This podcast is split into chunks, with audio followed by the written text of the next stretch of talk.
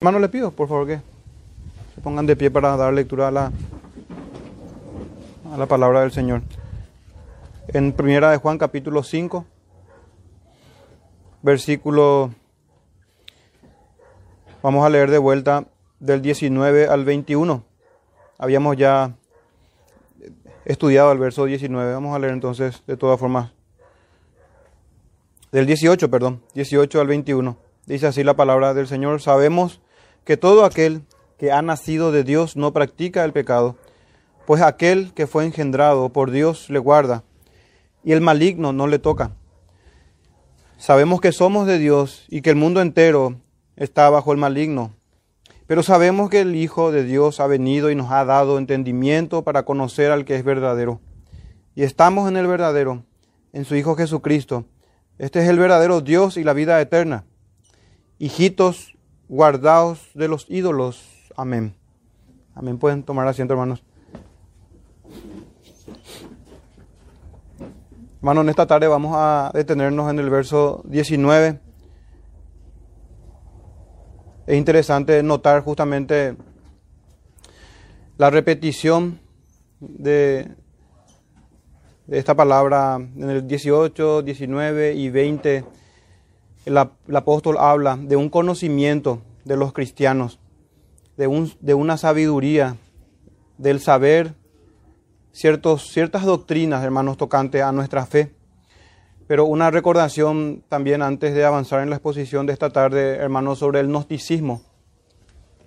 Para recordar nada más acerca de la filosofía gnóstica de aquellos tiempos y los falsos maestros, hermanos, que se infiltraban en la congregación, muchos, muchos enseñaban que el pecado era algo propiamente del cuerpo, que lo importante, decían los de filosofía gnóstica, era el espíritu.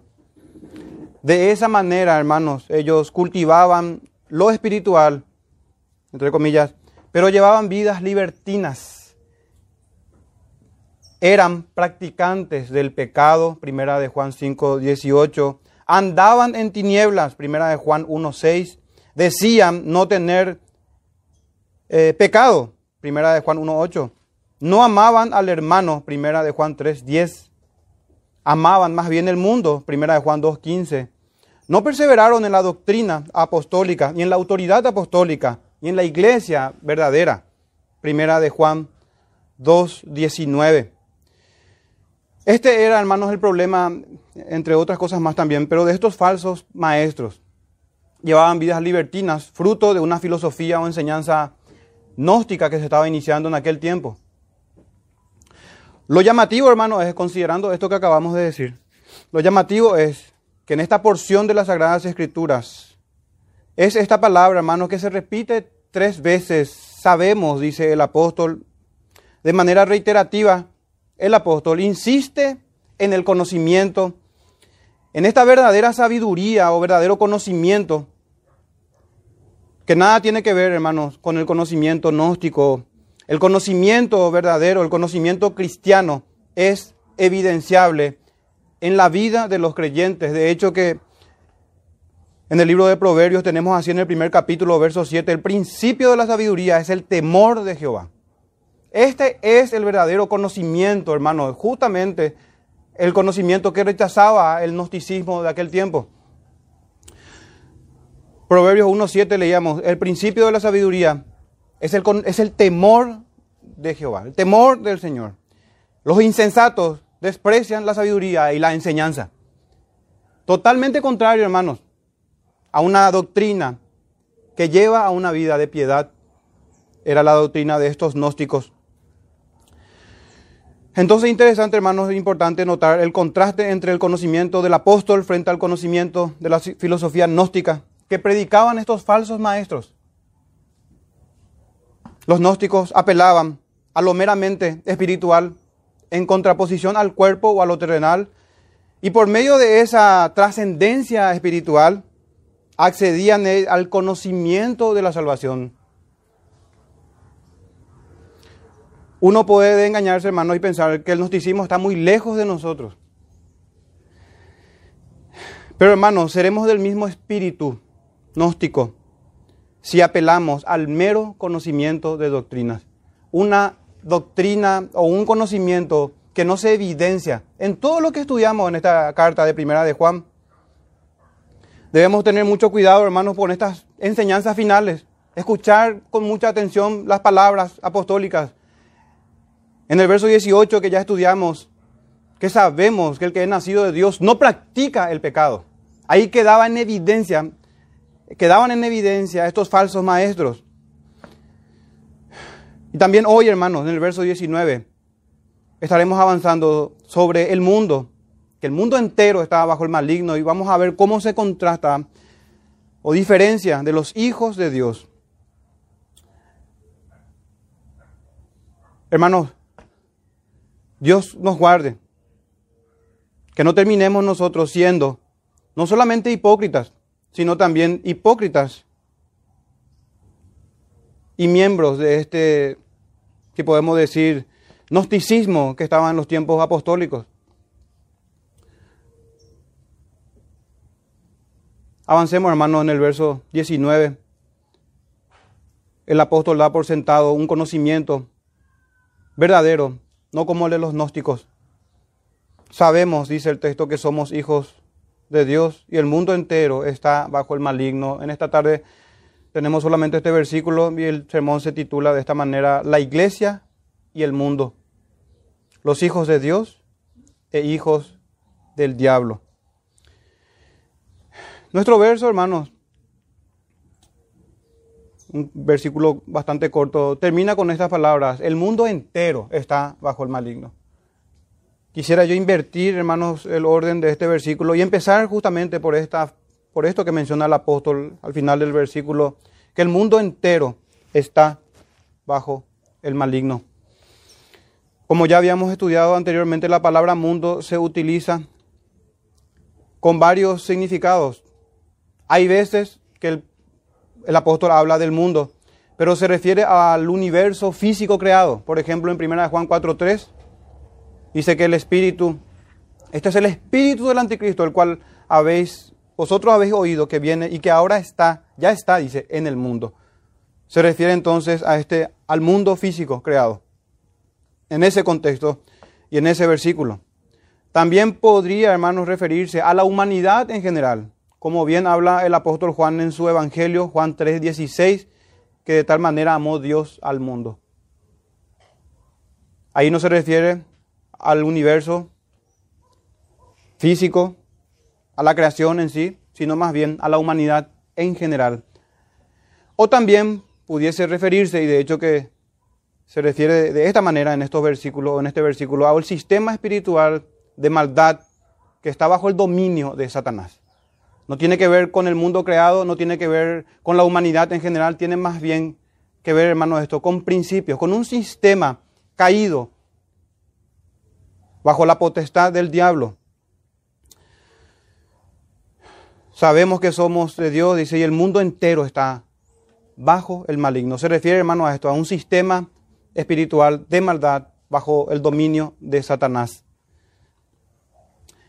Es interesante notar, hermanos, la Biblia de las Américas dice de esta manera, se expresa, que todo el mundo yace bajo el poder del maligno. Todo el mundo yace bajo su, bajo su poder. La NTV dice, el mundo que nos rodea está controlado por el maligno. Y la nueva Biblia viva dice, el mundo que nos rodea está bajo el dominio de Satanás. Por eso, hermanos, es fundamental para nosotros comprender bien a qué se refiere el apóstol. No se refiere al mundo creado, no se refiere a la humanidad en general, sino más bien a un mundo gobernado por él, un mundo espiritual en donde él gobierna con sus principios pecaminosos y con su doctrina perversa y con sus prácticas conforme a sus doctrinas. Toda doctrina, hermanos, va a dar luz a un estilo de vida. Entonces, haciendo esa salvedad y esa diferencia, en este versículo el mundo se refiere a este sistema de maldad espiritual. ¿Y cómo el maligno, hermanos, domina entonces este mundo? ¿O cómo ejerce su poder controlador para nosotros, hermanos, es fundamental meditar en esto, examinar, para huir de ella, que es el mandamiento que el Señor nos da. Salid de en medio de ella, pueblo mío, y no seáis partícipes de sus pecados. Ese es el mandamiento, hermanos, de separación con el mundo. Y debemos nosotros crecer en el conocimiento del Señor y también crecer, hermanos, en el conocimiento de las artimañas del enemigo. El maligno, hermanos, domina el mundo o ejerce un poder controlador, al menos de las siguientes maneras. Primero, por medio del engaño. Por medio del engaño. En Apocalipsis capítulo 12, recordarán hermanos que ya hemos predicado sobre Apocalipsis. En el capítulo 12 se inicia un nuevo paralelo, en el capítulo 12 de Apocalipsis. Y dice el texto, Apocalipsis 12, 9, y fue lanzado fuera el gran dragón, la serpiente antigua, que se llama el diablo y Satanás, el cual engaña al mundo entero. Es lo mismo, hermanos. El mundo entero está bajo el maligno. Una de las maneras, hermanos, de que él subyuga, somete, controla y ejerce un dominio es por medio del engaño. Y una de las características, recordemos, hermanos, del engaño es justamente eso, que la persona, que uno no se percata de que está siendo engañado. El poder del engaño, hermanos, es la manera en que el diablo controla, domina al mundo incrédulo, domina al mundo, a los incrédulos. Por supuesto, hermanos, que esto se lleva a cabo con algunos instrumentos del diablo, instrumentos del maligno, que son los falsos maestros. No en vano, hermanos, el Señor nos, nos advirtió diciéndonos diciendo a sus discípulos en aquel tiempo y hasta nosotros aplica esta palabra de nuestro maestro, guardaos de los falsos profetas. Que tengamos cuidado, cuidado, cuídense, cuidémonos, estén atentos de los falsos profetas que vienen a vosotros con vestidos de ovejas, pero por dentro son lobos rapaces. Y no solamente nuestro Señor, también el apóstol Pablo en el libro de Hechos capítulo 20, 29, porque yo sé, decía el apóstol, que después de mi partida entrarán en medio de vosotros lobos rapaces que no perdonarán el rebaño.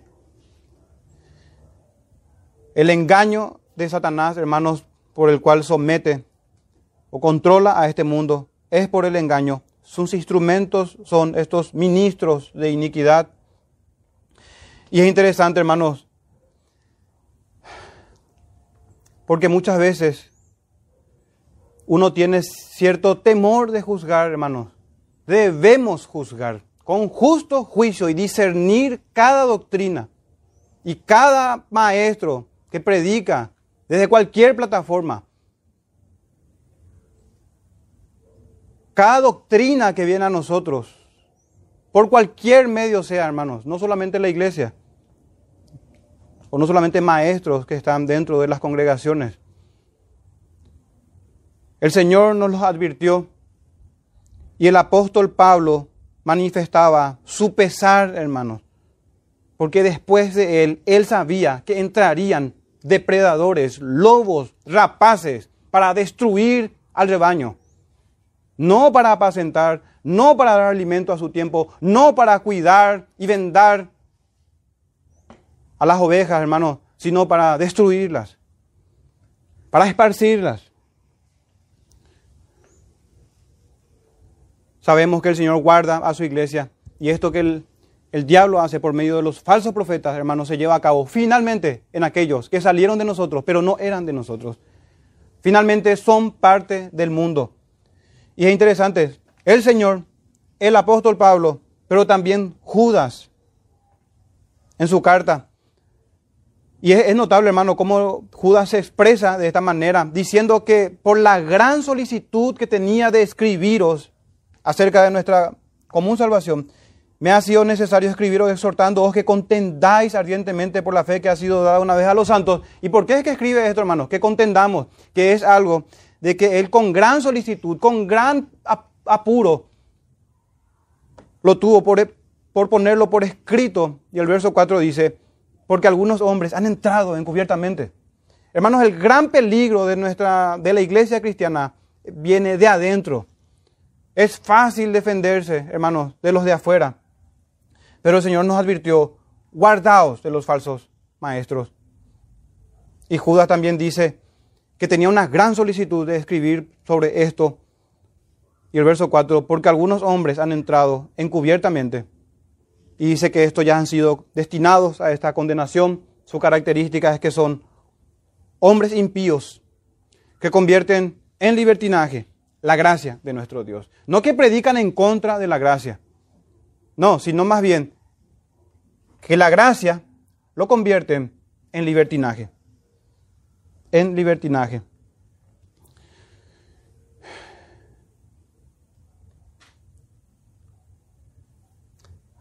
El apóstol hermano en esta carta que estudiamos, en el capítulo 4, verso 5, dice, ellos son del mundo, se refiere a los falsos maestros, una manera de distinguir, hermanos, aquí. Por eso hablan del mundo y el mundo los oye. Una de sus doctrinas, hermanos, o la, la doctrina que mayormente tienen, sus enseñanzas, tienen que ver con las cosas del mundo. Sus puntos de vista son mundanos, sus consejos, sus aplicaciones, sus mensajes, mundanos, motivacionales, antropocéntricos. Cómo alcanzar tus sueños, cómo sacar lo mejor de uno mismo, etc. Ellos hablan de cosas del mundo se parecen más a los psicólogos modernos, hermano, que a médicos del alma. Difieren enormemente de la palabra de los santos profetas, de nuestro Señor Jesucristo, que decía, quien quiera ganar su vida, en realidad va a perder la vida eterna. Va a perder la vida eterna. Y como no me canso, hermanos, de, compartir con ustedes, la fe que una vez fue dada a los santos es la fe que va a ser preservada y exigida hasta el fin de los tiempos. No podemos cambiar la fe. Es la fe que ha sido dada una vez a los santos y es la fe que produce una vida de obediencia y de amor por los hermanos, por la edificación de la iglesia, para presentarla pura y sin mancha. No podemos cambiar eso. No podemos. Ellos son del mundo. ¿Por qué, hermano, estamos meditando sobre esto? Porque el mundo está bajo el dominio del maligno. Es importante para nosotros, hermanos, conocer cómo opera el diablo, cómo opera la serpiente, el dragón. Es engañando, es por medio de falsos maestros. Una de las características de estos hombres impíos es que convierten en libertinaje la gracia una gracia que no santifica. Y uno puede decir, hermano, estás torciendo las escrituras para atacar de nuevo a los reformados de hoy, a la nueva reforma protestante. Y no, claro que no. Es que está ahí en el texto que convierte la gracia en libertinaje. Es así de sencillo, hermanos. Así de sencillo. La nueva reforma de hoy se parece más, hermanos, a un nuevo gnosticismo, a la nueva, al nuevo gnosticismo. Piensan, hermanos, que serán salvos por un mero conocimiento intelectual, pero esa no es la fe que fue una vez dada a los santos. Esa no es la fe. No importa, hermanos, cuántos adeptos y cuántos seguidores tenga un predicador, o acaso el Papa del catolicismo romano, hermano, no tiene miles de millones de seguidores. La distinción y la característica de la verdad no es la muchedumbre ni el mundo. Siempre ha sido, hermano, un pueblo celoso de buenas obras, un rebaño pequeño. A lo largo de todo el mundo, por supuesto, en la iglesia universal del Señor Jesús. Pero esta es una de las características, hermanos, ellos son del mundo. Por eso hablan cosas del mundo. El que es del cielo habla de las cosas del cielo. El que es del Señor Jesucristo, hermanos, habla y pone la mira en donde está sentado nuestro Señor Jesús. De hecho, que esa fue la instrucción que dio el Señor al apóstol Pedro. Aléjate de mí, Satanás, porque no pones la mira, porque pones la mira en las causas de los hombres y no en las de Dios.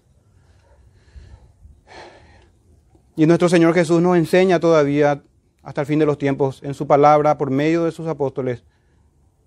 Y hermanos, no solamente estos falsos maestros están ahí, en el texto que leímos de primera de Juan 4:5 que ellos son del mundo, por eso hablan cosas del mundo,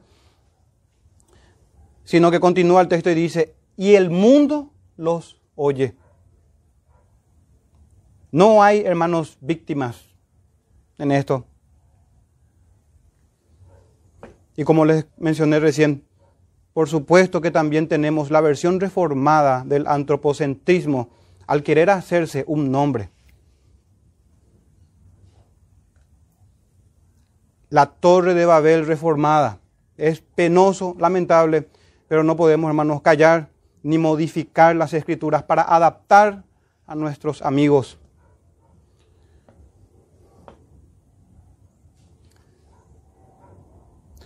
Hermanos, uno pudiese decir, pero qué bueno que el texto ahora menciona al mundo y nosotros no somos del mundo, sino que es el, el mundo el que está bajo el dominio o el poder de la serpiente. Pero hermanos, los textos hablan para nosotros, el cuidado es para los creyentes. Eso tenemos cuando Pablo habla a los de Corintios, a los hermanos en la iglesia de Corintios. En 2 de Corintios 11:3 en adelante dice, pero me temo que como la serpiente, otra vez volvemos al maligno, hermano. Esta es una y otra vez la enseñanza apostólica. ¿Cómo obra el maligno?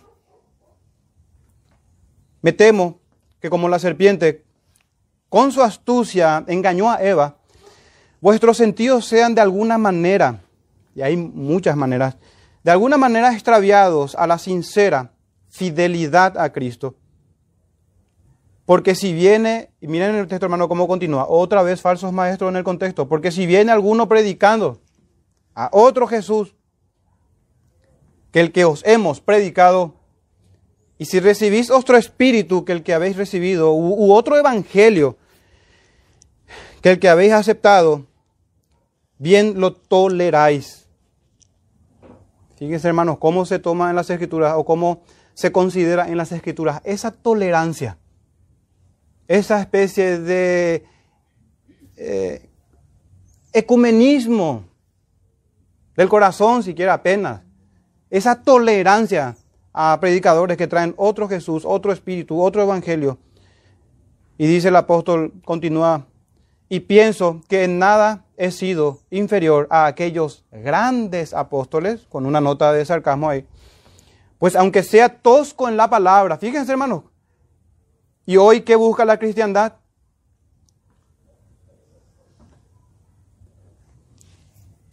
Predicadores con gran oratoria, hermanos, que deleiten el oído del adorador para que éste se convierta en alguien que viene y se entretiene con la oratoria. Y sin duda alguna, hermanos, los predicadores y nosotros, todos los cristianos en general, cuando hablamos y predicamos del Señor, deseamos persuadir a la gente. Pero hermanos, no es el estándar, no es la manera de discernir a un verdadero predicador, sino, hermanos, no es de esa la, la manera, porque justamente aquí dice el apóstol, pues aunque sea tosco en la palabra, no lo soy en el conocimiento, y en todo y por todo os lo he demostrado. Fíjense, hermanos, la osadía del apóstol al hablar de su testimonio de vida, de una vida sacrificial, de un discipulado genuino. Hermanos, antes de avanzar en esto y saltarnos de este tema, de los instrumentos del maligno por, lo cual, por los medios que este gobierna y somete al mundo, engañando a sus moradores, sin salirnos todavía de esto, hermanos, meditemos un poco más. En 2 de Corintios 4:7 dice el apóstol, "Pero tenemos este tesoro, que es el evangelio, en vaso de barro." Tan distinto, hermanos, a lo que hoy podemos ver.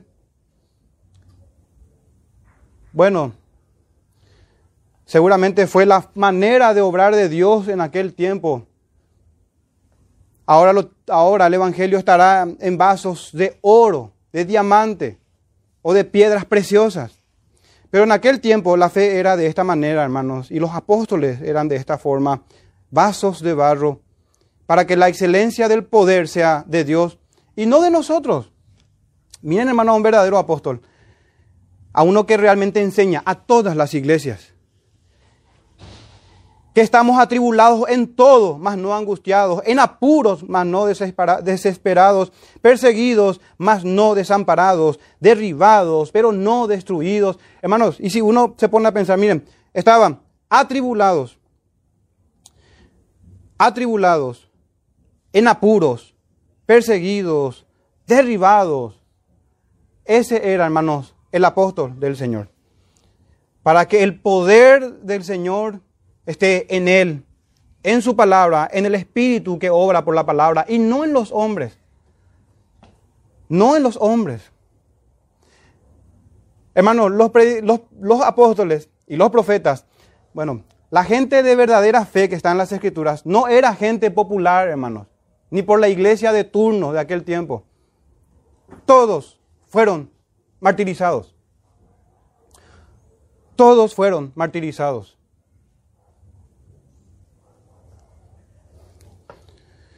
Segunda de Corintios 1:12. Porque nuestra gloria es esta, dice el apóstol. El testimonio de nuestra conciencia. Miren hermanos cómo se conducía este hombre, que hacía tiendas y demás también.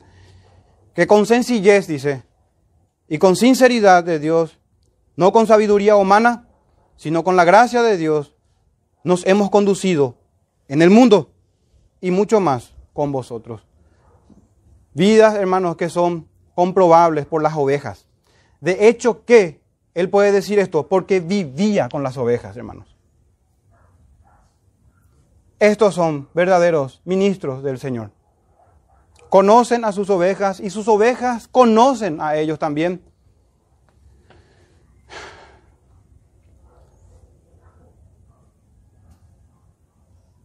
No es maravilla, decía también a los corintios. estos textos son todos a la iglesia de Corintios. No es maravilla, no, no, no, y no es maravilla, dice Pablo en 2 Corintios 11, 14, porque el mismo Satanás se disfraza como ángel de luz. Hermanos, nos detenemos en estos textos porque es lo que toca el versículo de hoy, que el mundo está bajo el maligno. Debemos examinar al maligno, qué hace, cómo opera, cómo engaña, contrastar todas las cosas con las escrituras. El mismo Satanás se disfraza como ángel de luz, así que no es extraño si también sus ministros se disfrazan como ministros de justicia. Hermanos, nadie va a venir enseñando impiedad o transgresión de la ley, aunque también se escucha eso en nuestros tiempos, sino que se visten como ministros de justicia como ángel de luz, pero sus obras son malas. Porque el apóstol continúa diciendo, cuyo fin será conforme a sus obras. Para nada son piadosas. Entonces, hermanos, tenemos el engaño, los ministros del diablo, sus instrumentos, y como si fuera poco, hermanos, una ceguera espiritual en el mundo. Otra vez a la iglesia de Corintios en 1 Corintios 2.14, el hombre natural no percibe las cosas que son del Espíritu de Dios. No concibe, no, no percibe, perdón. Dice que son locura. Dice que no las entiende. Y es que se disciernen espiritualmente. Si no tienen al Espíritu Santo, no pueden discernir las cosas espirituales. Por eso que uno escucha, hermanos, cada cosa en los púlpitos en las enseñanzas de, dentro de la cristiandad toda, porque no tienen al Espíritu, no pueden discernir y son hombres naturales. Y segunda de Corintios 4:4 dice que el Dios de este siglo cegó el entendimiento de los incrédulos. Una ceguera espiritual, uno no puede percibir las cosas del Espíritu. Por el poder del diablo está ciego Hermanos, si uno escucha, yo sé que nosotros conocemos los versículos, pero si uno está completamente en el mundo, hermano, y al escuchar estos textos, al saber cómo opera, al saber que Él es un ciego espiritual, que está muerto en delitos y pecados, que minan los ladrones, los falsos maestros, que Satanás está obrando con gran inteligencia y poder y sus huestes de maldad, los demonios también, que todo el mundo es una corriente que va a la perdición, que el camino es ancho, el que conduce a la destrucción, que generalmente al hombre le parece que el camino es recto, pero en realidad está yendo a camino de destrucción. Hermano, ¿cómo no venir al Señor para ser salvo? Es la pregunta. ¿Cómo continuar en ese camino de destrucción? Y como si fuera poco, hermanos, el diablo y los demonios engañan, los falsos ministros minan por todas partes, hay una ceguera espiritual, hay una muerte espiritual.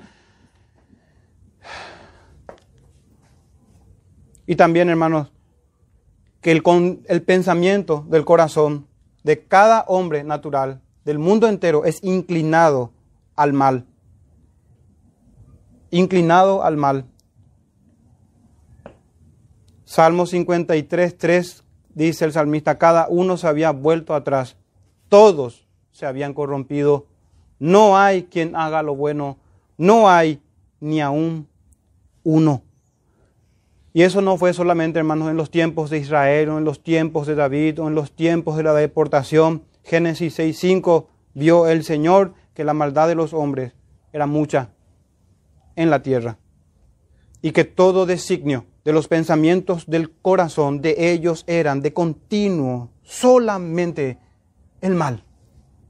Esa es, hermanos, la condición del mundo Proverbios 29 dice, ¿quién podrá decir yo he limpiado mi corazón, limpio estoy de mi pecado? Y quiero citar, hermano, algunos textos para que miremos la universalidad del mal. En otras palabras, el mundo. El mundo caído. Y, los estragos que han hecho los falsos profetas. El diablo, la ceguera. Se suma a eso, la maldad del corazón del hombre. Isaías 64, 6, si bien todos nosotros somos como suciedad, dice el profeta Isaías, y todas nuestras justicias como trapos de inmundicia. Y caímos todos nosotros como la hoja. Y nuestras maldades nos llevaron, nos llevaron como el viento.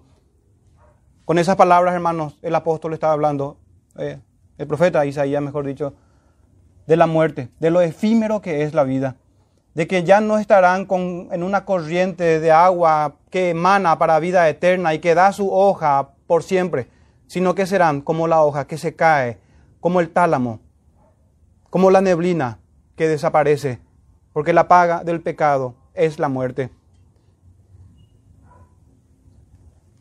Miqueas 7:2 faltó la misericordia perdón, leo de vuelta, faltó el misericordioso de la tierra.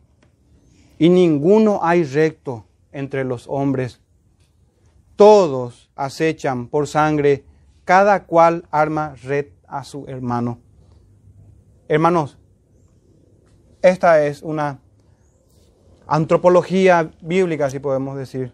Este es el estudio del ser humano, del hombre conforme a las escrituras, sin Cristo Jesús, verdadero Dios y verdadero hombre.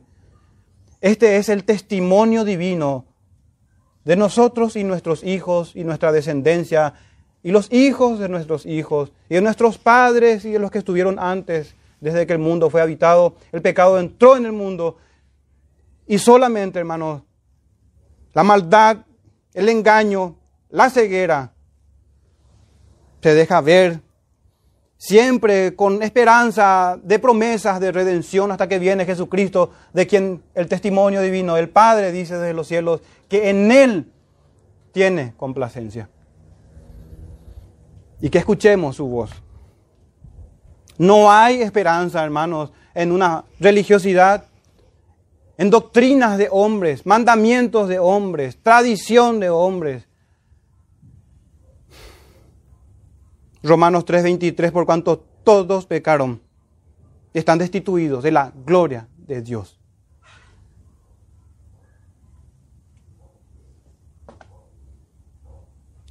Y cuidado, hermanos, si pensamos que estemos firmes, que ninguno se engañe.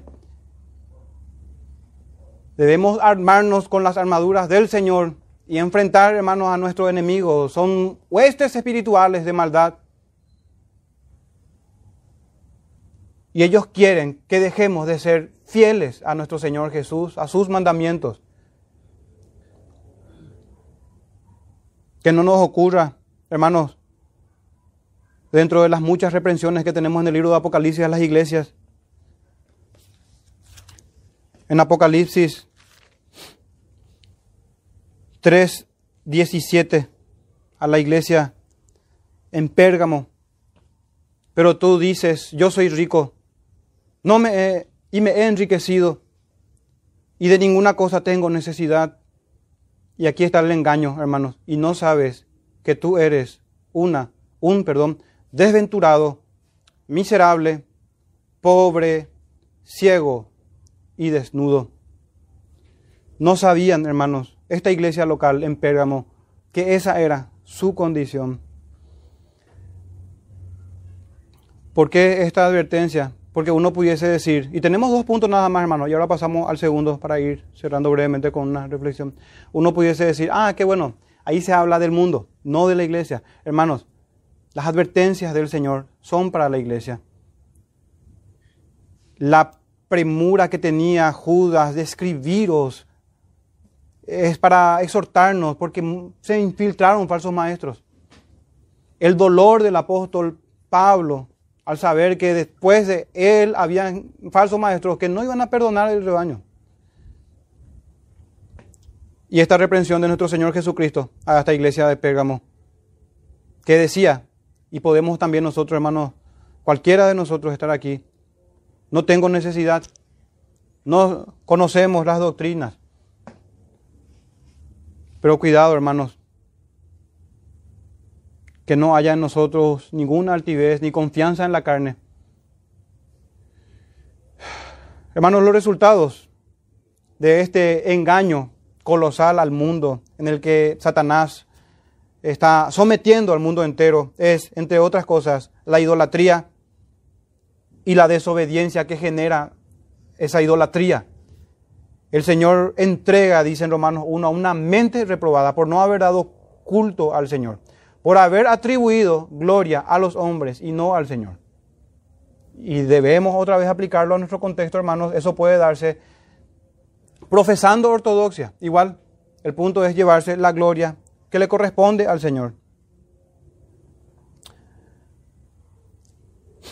Y fíjense, hermanos, en Apocalipsis capítulo 13 también, verso 8 veíamos cómo el dragón operaba por medio de dos bestias, una que salía de la tierra, otra que salía del mar. Habíamos estudiado, hermanos, cómo se puede ver ahí a los falsos maestros, a los anticristos y a los que, a los que emergen de la tierra y del mar. Hermanos, habían cabezas, coronas, ¿se acuerdan? Diademas, y eran los gobiernos del mundo.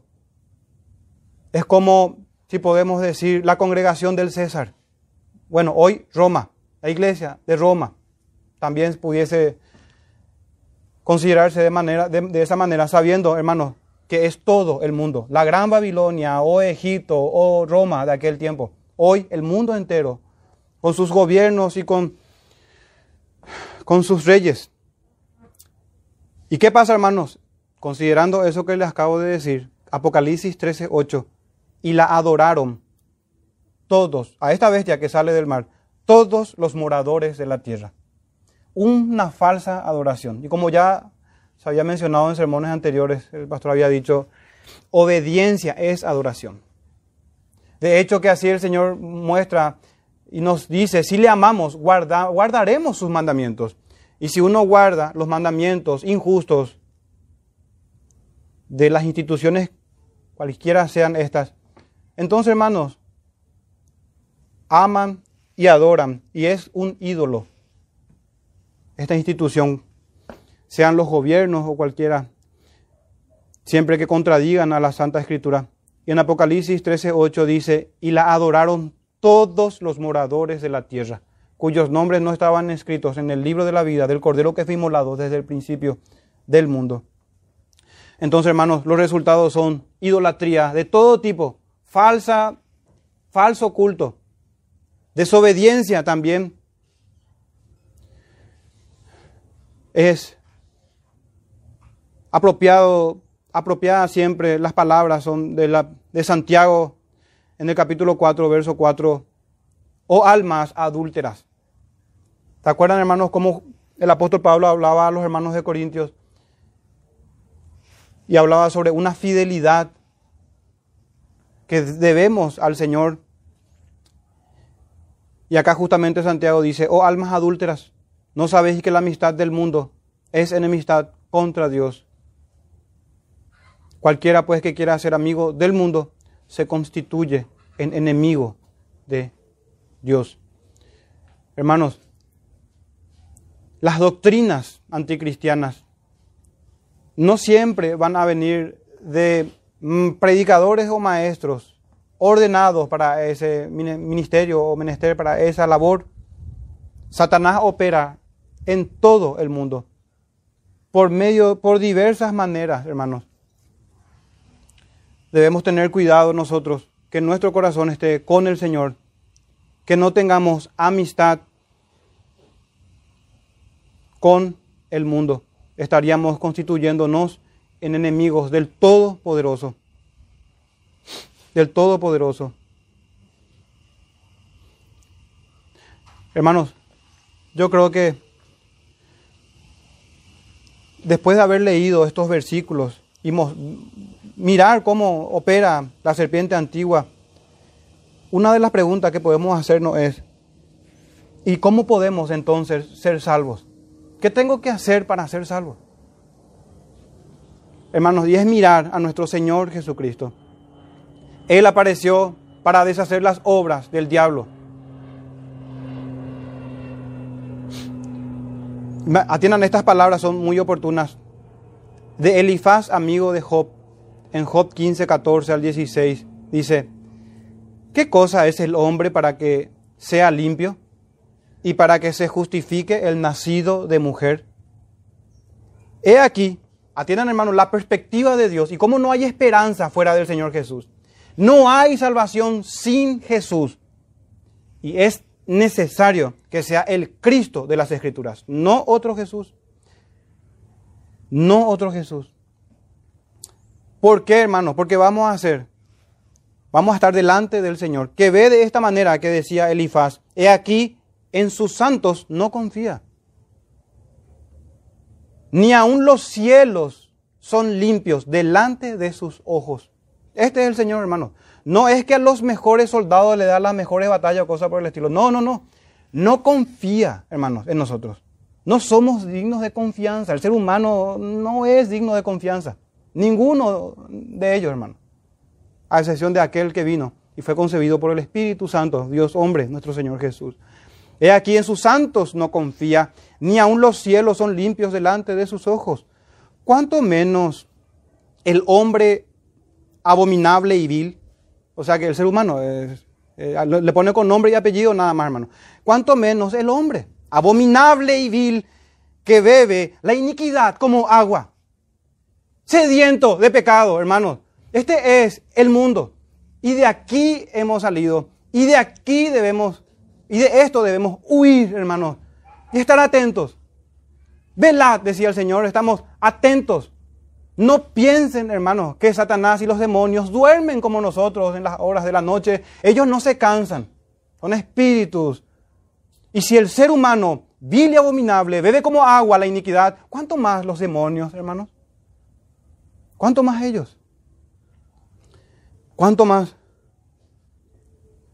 El mundo, hermanos, es un sitio hostil. Siempre vamos a estar expuestos a que nuestro corazón se extravíe de la sincera fidelidad al Señor. Hermanos, y qué pena que el mundo rechaza al Señor Jesús. ¿Cómo es que no ven que no hay salvación fuera del Señor Jesucristo? ¿Quién fue aquel que resucitó al tercer día, hermanos, demostrando que no tenía pecado y que la muerte fue por su pueblo, como hablaban los profetas, en cumplimiento a las escrituras, que era necesario que el Cristo entrara en su gloria, que padeciera mucho antes por los falsos cristianos de aquel tiempo, los fariseos, la élite religiosa de aquellos días, que todos los profetas hermanos, con sus vidas daban testimonio, estaban antecediendo a aquel gran mártir que dio testimonio de la verdad, con doctrina y con su sangre. No hay esperanza para el mundo fuera del Señor. No hay esperanza para la iglesia fuera del Señor Jesucristo. Nuestro bendito Salvador dijo, el que a vosotros recibe, a mí me recibe. De ahí la importancia, hermanos, de saber, ¿es uno que se viste como ángel de luz o es un ministro del Señor? La única manera de conocerlo, de conocer a estos ministros, es por las escrituras. Habla como Oseas, habla como Jeremías, como Abacú, Nahum, Sofonías, Miqueas, Malaquías, etc. Tienen la misma doctrina apostólica de Pablo, Pedro. Cuidado, hermano, de no estar recibiendo. El que reciba a un falso profeta, recibe a los demonios. El que recibe a un enviado del Señor, el Señor Jesucristo dijo, a mí me recibe. Hermanos, y esto aplica a las iglesias, aplica a nuestra iglesia local. Si rechazamos al hermano que nos amonesta, o al pastor, o al hermano, y nos habla conforme a las escrituras, y rechazamos su exhortación, su consejo, su amonestación, su guía, su ruego, es al Señor a quien estamos rechazando. Y el que a mí me recibe, decía el Señor en Mateo 10, 40 y 41, recibe al que me envió. El que recibe a un profeta, por cuanto es profeta, recompensa de profeta recibirá. Y el que recibe a un justo, por cuanto es justo, recompensa de justo recibirá. Y el mundo, hermano, desprecia a sus profetas. Sabemos que hoy no existen apóstoles y profetas que hablen palabra nueva del Señor, que traigan revelación. Pero sí la iglesia toda, y en especial sus ministros, y toda la iglesia en general, está, es la responsable, hermanos, de preservar la palabra de los profetas y de predicar como verdaderos profetas y un reino de sacerdotes la revelación que ya nos ha sido encomendada. Hermanos, pero el versículo iniciaba, y ya vamos a ir cerrando en breve, sin antes eh, no cerraremos sin hablar antes de la iglesia. De hecho, que así inicia nuestro verso 19. Sabemos, dice el apóstol, que somos de Dios. Hemos echado, hermano, un vistazo al mundo y a cómo el maligno domina, somete a este mundo. Cuando dice el apóstol aquí, sabemos que somos de Dios. Hermanos, es como decir, sabemos que somos hijos de Dios. De hecho, que muchas versiones así la traducen pero semejante a ovejas del buen pastor, pueblo de Dios, iglesia del Señor Jesucristo. Y hermanos, es notable, a muchos les molesta que se hable mal de las iglesias del Señor, una iglesia local. Ellos dicen, ¿cómo te atreves a hablar mal de la esposa de Cristo? Pero hermanos, cuando una mujer viste como ramera, habla como ramera, come como ramera, camina como ramera, se sienta como ramera, gesticula como ramera, piensa como ramera, toma decisiones como ramera, vive como una ramera, ocurre que estamos frente a una ramera. Hermanos, no me, no me pidan, por favor, de que defienda una institución basada en principios humanos y guiada por hombres impíos, en donde el mundo se congrega para enfurecer al Señor y a sus santos. Por favor, hombres impíos que dicen, ¿cómo te atreves a hablar mal de la esposa de Cristo? ¿Cómo se atreven ellos a decir que son esposa del Señor? Y hermanos, contiendan con los profetas entonces, porque fue Isaías quien dijo, oh gente pecadora, pueblo cargado de maldad, generación de malignos, hijos depravados, dejaron a Jehová. Provocaron a ira al santo de Israel. Se volvieron atrás. Es el profeta. Pero no voy a quedarme, hermanos, ahí. Versículo más abajo, ese fue Isaías 1.4, en 1.10. príncipes de Sodoma, oíd palabra de Jehová. Escuchad la ley de nuestro Dios, pueblo de Gomorra. Así, hermanos, trata el Señor a aquellos que dicen ser su pueblo y no lo son. ¿O acaso no fue el mismo mensaje de Juan el Bautista? Generación de víboras. ¿Quién les enseñó? ¿Quién va a ser que no le enseña si es su, el jefe de los falsos profetas de Satanás? ¿Quién les enseñó a huir de la ira venidera? ¿O acaso no fue el Señor mismo quien dijo a los que tenían en aquel tiempo escondida la llave de la ciencia y el conocimiento y pervertían la verdad y la justicia? ¿Acaso no fue Él que dijo, ustedes son de su padre el diablo? Hermanos, es lo mismo que estamos estudiando ahora. Nosotros somos de Dios, hijos de Dios. Ellos son hijos del diablo. Ese es el contraste. Por eso el sermón se titulaba, hermanos, la iglesia y el mundo, los hijos de Dios y los hijos del diablo. Hermanos, pero ¿cuál es la condición de la iglesia? ¿Cuál es la situación de ella verdaderamente? Dejando de lado a Jezabel, a la iglesia evangélica de hoy, quiero decir con esas palabras, dejando de lado a Jezabel, ¿y qué paz puede haber con Jezabel y sus abominaciones, con su falso culto, etcétera? Examinemos, hermanos, a los que verdaderamente son hijos del Señor. Examinemos al pueblo santo del Señor. Y aquí hay una pregunta importante. ¿Es la iglesia, hermanos, un hospital o un ejército?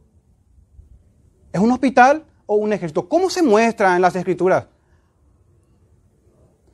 ¿Cómo se muestra en las escrituras el pueblo del Señor? ¿Cómo marchaba el pueblo, hermanos, en el desierto? ¿O acaso hacían ayudas humanitarias? ¿No? Ellos iban y conquistaban. El Señor adiestraba los dedos para la batalla. Hermanos, el pueblo del Señor no se identifica en la escritura como un hospital de enfermos, como muchas veces se ha visto en las redes sociales. No es un hospital de enfermos. Es el ejército del Señor. Y el Señor pelea por nosotros, varón de guerra y poderoso, Jehová de los ejércitos. Ese es, hermanos. Pero hoy tenemos ahí predicadores que el hospital, la iglesia es como un hospital, hermanos. ¿Acaso vamos a caer en el mismo pecado de aquellos espías que desalentaron el corazón de sus hermanos? Qué suerte, hermanos, que David no era un enfermero, sino un pastor de ovejas que desmenuzaba osos y leones con el poder de Jehová. Hay una publicación también en redes sociales que dice, el argumento de una persona que no quiere ir a la iglesia es este. No voy a la iglesia porque está llena de hipócritas. A lo que el pastor responde, ven con nosotros, hay lugar para uno más. Y se, difunde esta doctrina pestilente, hermanos, como si fuese que fuera bíblica. Hermanos, ¿acaso la iglesia es una congregación de hipócritas? Si un impío amonesta a una iglesia y dice, no voy a ir ahí porque son hipócritas, debemos investigar y expulsar a los hipócritas, si es que no se arrepienten. O quitarnos nosotros nuestra máscara de hipocresía y dejar de ser hipócritas, hermanos. La respuesta no es, ven, hay lugar para uno más. ¿Que van a irse acaso todos juntos a condenación?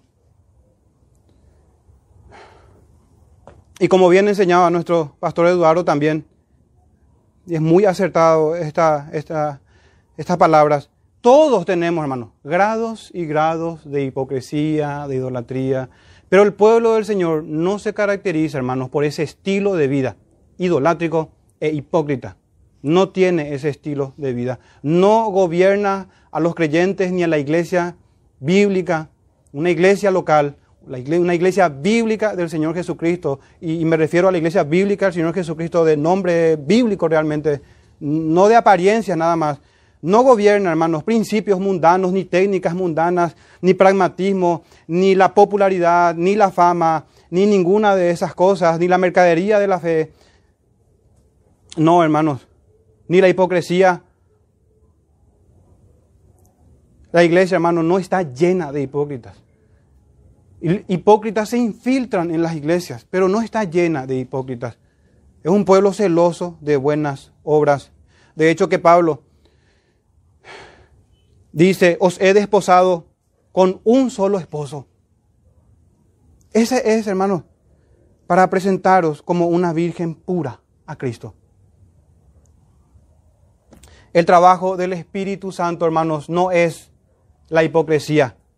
Al contrario, se opone a los deseos de la carne de los creyentes para que el creyente ande en novedad de vida y no haga lo que quiera, lo que quiera en su concupiscencia que todavía queda. Imagínense también, hermanos, esto sobre la iglesia, examinando realmente a los que son de Dios. Otra vez a los Corintios, segunda de Corintios 3:3. Meditemos sobre estas palabras. Dice el apóstol, siendo manifiesto que sois carta de Cristo, expedida por nosotros. Miren los detalles aquí, hermanos. Escrita no con tinta, sino con el Espíritu del Dios vivo, no en tablas de piedra, sino en tablas de carne del corazón. Es decir, hermanos, los diez mandamientos, escritas en tablas de piedra, con tinta, si podemos decir, en aquel tiempo ya también, y hoy en día también, como nosotros no manejamos, ya no con papiro, ni, pero sí con tintas, o tallados en piedra. Hermanos, pero no es así. Esa ley está en el corazón de los creyentes y tienen una vida abierta, no de hipocresía. No de hipocresía. Y penosamente, hermano, tengo que decir también esa frase de ven a la iglesia, hay lugar para un hipócrita, hipócrita más, es del pastor John MacArthur. Lastimosamente. En el modelo de mega iglesia, en un pastorado totalmente antibíblico, en donde el pastor no conoce a sus ovejas, en donde al fin de su carrera, ¿cómo va a decir he guardado la fe? Hermanos, todo por salirnos del modelo bíblico. El Señor nos conceda dirección a nosotros y a nuestros hermanos que yerran de esa manera. En fin, hermanos, Aquí cuando Pablo, habla de estas tablas que están en la carne del corazón, escritas no con tinta, escritas con el Espíritu Santo. Decir que la iglesia es hipócrita es ir en contra del Señor Jesús y poner a prueba su ministerio pastoral diciendo que es reprensible. Es querer excluir a aquel que es cabeza de la iglesia. Es atentar y al punto de casi blasfemar en contra del Espíritu Santo. Pero nada de eso tiene las Escrituras, sino que escritas con el poder del Espíritu Santo en nuestros corazones, sus mandamientos. ¿Y por qué hablábamos también del Señor? Porque el apóstol Pablo escribe a los de Gálatas, Gálatas, a los de Galacia, en Gálatas 1.4, sobre el Señor Jesucristo dice esto, el cual se dio a sí mismo por nuestros pecados para librarnos del presente siglo malo. De esto, hermanos, nos libra el Señor.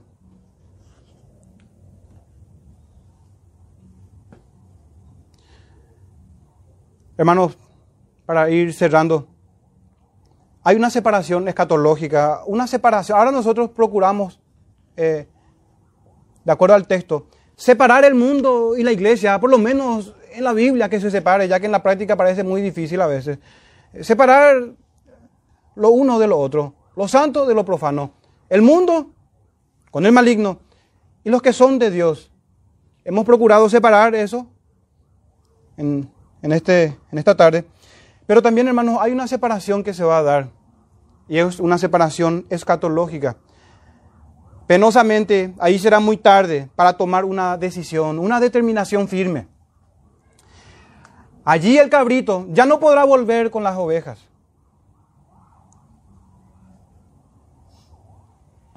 En Mateo 25, 41, entonces dirá también a los de la izquierda, apartados de mí, malditos, al fuego preparado para el diablo, que era quien estaba sometiendo al mundo entero, para el diablo y sus ángeles. E irán estos al castigo eterno y los justos a la vida eterna. Quieran o no, hermanos, va a haber esa separación. Para los que están en contra de la separación. de la disensión, de la espada, de la enemistad que es desde el principio entre la verdad y el error, entre la obediencia y la desobediencia, la fe y la incredulidad, la impenitencia y el arrepentimiento. Y eso será, hermanos, siguiendo Mateo 25, pero yendo un poco más atrás, verso 31 dice en adelante, cuando el Hijo del Hombre venga en su gloria y los santos ángeles con él, entonces se sentará en su trono de gloria y serán reunidas delante de él todas las naciones, el mundo entero, y apartará los unos de los otros, como aparta el pastor las ovejas de los cabritos, y pondrá las ovejas a la derecha y los cabritos a la izquierda. Entonces el rey dirá a los de a su derecha, venid benditos de mi Padre, heredad el reino preparado para vosotros desde la fundación del mundo. Hermanos, hoy es el día. Hoy es el día para tomar determinaciones firmes. Uno no sabe si mañana le corresponderá. Hoy es el tiempo y cada vez que escuchas su voz de renovar nuestros votos de fidelidad al Señor. Si una persona está sin Cristo, ¿cómo es que dilata más tiempo el venir al Salvador para que sus pecados sean perdonados? para que el Espíritu Santo le dé una nueva vida, para que reciba ojos, para por fin comprender a los santos profetas y apóstoles. ¿Cómo es que dilatan más tiempo? ¿O acaso tienen una fe tan diabólica y tanta fe malvada para creer que amanecerá mañana? ¿Quién les asegura que mañana van a estar? ¿Quién les asegura que esta noche llegarán a sus hogares Y me refiero al mundo que no tiene al Señor. Si alguno escucha su voz, para nosotros, hermanos, hacer firme nuestra vocación, hacer firme nuestra vocación, animarnos unos a otros. El Señor pelea por nosotros y nos va a dar un corazón ardiente, hermanos, para escoger por sus mandamientos, para procurar obediencia, para procurar obediencia y seguir en arrepentimiento. Pero los que están sin Cristo, es fácil de ver eso, hermano. El que está sin una iglesia local bíblica, sujeta a sus pastores con doctrinas bíblicas. El que no vive eh, invirtiendo su tiempo, su esfuerzo y su dinero en una iglesia local bíblica. Ese es el mundo. Eh, ahí están. ¿Cómo es que dilatan para venir a los pies del Salvador? En arrepentimiento, en fe, en humillación al Señor. Y cerrando, hermanos, para nosotros son las palabras del apóstol Pedro. Basta ya del tiempo pasado, decía el apóstol. Basta ya. Hermanos, cuando nosotros venimos a la fe, no ocurre una santificación completa, de manera mágica. Es una santificación progresiva. El que empezó la buena obra la perfeccionará hasta aquel gran día de glorificación. Pero hermanos, estamos en ese proceso y las palabras que son para el mundo y las ovejas del Señor escucharán la voz y vendrán. Son para nosotros, para los que están fuera y son del Señor para que vengan y para nosotros para que nos mantengamos y retengamos hasta el fin sus palabras. Como dijo nuestro Señor, si permanecéis en mis mandamientos seréis verdaderamente mis discípulos. ¿Qué significa eso? Que un discípulo verdadero permanece en su mandamiento. Permanece en su mandamiento. Y Pedro decía, basta ya el tiempo pasado, en 1 Pedro 4.3, para haber hecho lo que agradaba a los gentiles. No participemos, hermanos. Y a ellos les va a parecer cosa extraña que ya no participemos en sus fiestas, acontecimientos, conversaciones, truanerías y demás. Lo que agradaba a los gentiles, dice Pedro, andando en lascivias, concupiscencias, embriagueces, orgías, disipaciones, y abominables idolatrías. Esto que acabo de leer se parece más a una confesión de fe de las iglesias de nuestros días. Idolatrías, borracheras, disipación, lascivias, concupiscencias. Que el Señor, hermanos, nos bendiga. Que nuestro Señor Jesucristo nos conceda la gracia suficiente y la guía en el poder de su Santo Espíritu para no ser amigos del mundo, para no esperar ese día en donde serán separados las ovejas de los cabritos ese día ya será tarde para tomar una determinación firme e irrevocable. Ese día ya, hermanos, no nos va a servir para anhelar poner las manos en el arado y no mirar atrás. Retumbará por la eternidad las palabras del Señor para los que estuvieron en las iglesias cristianas. Acordaos de la mujer de Lot. Eso, hermanos, a muchos les ocurrirá por no haber escuchado con fe, por no haber creído los juicios del Señor. Concédanos a nosotros, hermanos, y pidamos eso en oración. Esa fe, una vez dada a los santos, que es una fe que obra. Y es una fe que hace milagros, hermanos, en la vida de uno, de cada uno de los creyentes. Hace milagros. al, punto de que la Escritura dice que hace nuevas criaturas. Imagínense. Y, impresionante porque incluso la Escritura dice de que em, a la imagen de Jesús. Ese es el estándar, hermanos. A la imagen de Jesucristo vamos a ir creciendo cada uno de nosotros. Esa es nuestra esperanza y nuestra convicción firme. Terminemos, hermanos, en oración entonces. Padre nuestro, te damos, Señor, gracias. Te pedimos, Señor, que este, este conocimiento que menciona tu apóstol, el apóstol Juan, sea una verdad en nuestras vidas. No queremos nada, no queremos nada con el mundo, con el maligno. Y te pedimos, por favor, Señor, que nos guardes, porque estamos en este mundo porque vivimos en este mundo caído. Guárdanos del mal, guárdanos, Señor, de las tentaciones. Queremos, Padre nuestro, obedecer tus mandamientos, pero hallamos en nosotros debilidad, Señor, concupiscencia. Hallamos esa ley, ese principio pecaminoso en nuestros cuerpos que hace, Padre nuestro, que muchas veces no seamos fieles a ti y a nuestro Señor, a nuestro Señor Jesucristo. Pero el hombre interior, como dice el apóstol, Padre nuestro, se deleita en tu ley. Y esa es nuestra esperanza y el deseo sincero de que queremos crecer en obediencia. Corrígenos, Padre nuestro, a cada uno de nosotros, por favor, para hacer uso correcto de, de los medios de gracia que nos has concedido, Señor, en nuestros hogares, en nuestra iglesia local, en nuestra adoración privada también, Señor. Que no despreciemos tu voz, como lo hizo Judas por las cosas de este mundo. Ten misericordia, Padre nuestro, de cada uno de nosotros y de nuestros hijos Recordamos siempre a nuestros hermanos en otras iglesias que en tu misericordia y en tu amor para tu pueblo escogido, Señor, preserves a tu remanente. Te lo pedimos en el nombre de Jesús. Amén.